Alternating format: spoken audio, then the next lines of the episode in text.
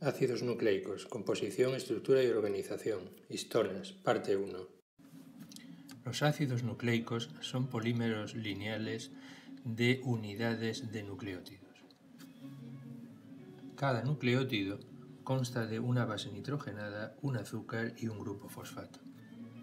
El azúcar puede ser desoxirribosa y entonces estaremos hablando del DNA o ribosa y entonces estaremos hablando del RNA. Bases nitrogenadas pueden ser derivados de purinas, en cuyo caso tenemos la adenina y la guanina, o derivados de pirimidinas, y entonces tendremos la timina y la citosina.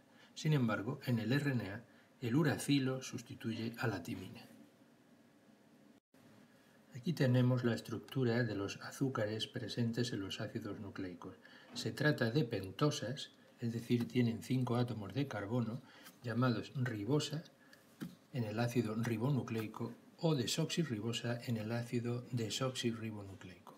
La única diferencia entre ellas es que en el carbono en la posición 2' tenemos un oxidrilo en la ribosa, mientras que este es sustituido por un hidrógeno en la desoxirribosa. Un nucleósido es la unión de un azúcar con una base nitrogenada. La unión de estos elementos se produce entre el carbono en 1 de la ribosa o desoxirribosa con el nitrógeno en la posición 1 de pirimidina o en la 9, como en este caso de la purina. Este tipo de enlace se denomina beta-glicosídico.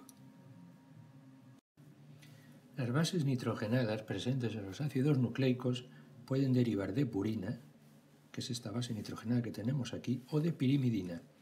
Aquí tenemos los nitrógenos, el nitrógeno en 9 o el nitrógeno en 1, que van a unirse a los azúcares. En las derivadas de purina tenemos la adenina y la guanina, mientras que en los derivados de pirimidina tenemos la citosina, el uracilo o la timina. Los nucleótidos son los ésteres fosfóricos de un nucleósido, es decir, a un nucleósido le añadíamos este grupo fosfato y tendríamos un nucleótido. Se suele esterificar el carbono en 5, de manera que eh, tendremos entonces un nucleósido 5' fosfato o también un 5' nucleótido. Por tanto, a partir de la adenosina tendríamos la adenosina 5' monofosfato, a partir de la guanosina tendríamos la guanosina 5' monofosfato, etc. Estos se suelen abreviar de manera que aquí tendríamos el AMP, aquí tendríamos el GMP, aquí el CMP y aquí el UMP. Un nucleótido muy conocido es el 5' ATP. En este caso estaríamos hablando de la riboadenosina 5' trifosfato, es decir que además de eh, lo que hemos dicho anteriormente de un nucleótido 5' monofosfato, tendríamos dos grupos fosfatos más y por eso tendríamos la adenosina 5' trifosfato. Todos los nucleósidos 5' trifosfato, como este que tenemos aquí, van a intervenir en la síntesis de DNA o en la síntesis de RNA. El esqueleto de los ácidos nucleicos es constante con desoxirribosas o ribosas unidas por enlaces fosfodiéster. El OH en 3' de un nucleótido está unido al OH en 5' del azúcar del nucleótido adyacente por un enlace éster. El enlace fosfodiéster, la unión entre el 3' de un nucleótido con el 5' de otro, aporta una direccionabilidad a los ácidos nucleicos. La cadena de ácidos nucleicos tiene entonces una polaridad y suele escribirse de 5' a 3'.